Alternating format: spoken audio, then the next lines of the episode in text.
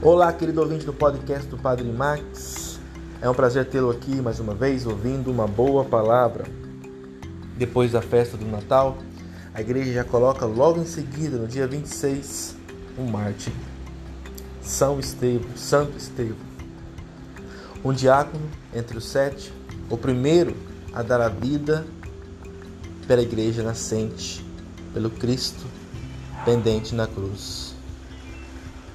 Obrigado, Senhor, por Santo Estevão dar-nos o exemplo. O martírio mostra que as dores do Cristo, o sacrifício da cruz, continua na igreja.